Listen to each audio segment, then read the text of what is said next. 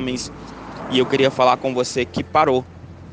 É, você que parou, que desistiu, que abandonou. Você está no nosso grupo aí Desperce Leão, veio para o grupo, mas você sabe que você entregou seu cargo, que você desistiu, que você parou. Quem sabe as palavras de desânimo conseguiram te desanimar e te frear. Ah, quem sabe a falta de resultados. Você trabalhou, trabalhou, trabalhou, trabalhou sozinho, não viu nada acontecer, não viu nada mudar. E você entendeu que a melhor coisa que você podia fazer era parar para mim essa é a grande questão dessa história. Algumas pessoas elas focam na pesca miraculosa, nos resultados, nos barcos cheios, nas redes cheias, mas o ponto para mim, o cerne dessa história nem é isso.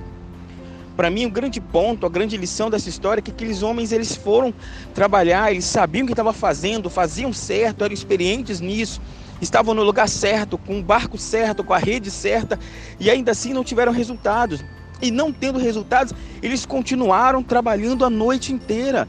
A noite inteira eles jogavam a rede, puxavam a rede, não via nada, jogavam a rede, puxavam a rede, não via nada.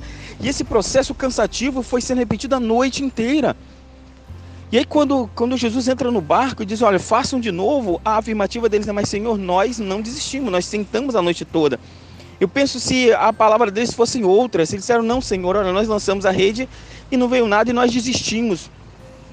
Como Jesus poderia investir o seu milagre em alguém que tentou uma vez e parou, alguém que tentou uma vez e desistiu?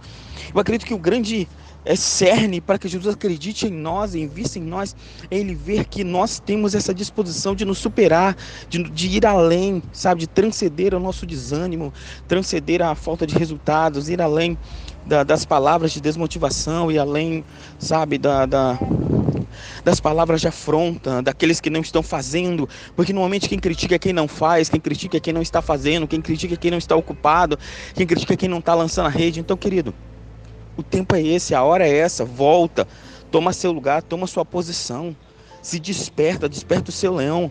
Nessa manhã se desafie, porque você pode e deve fazer mais.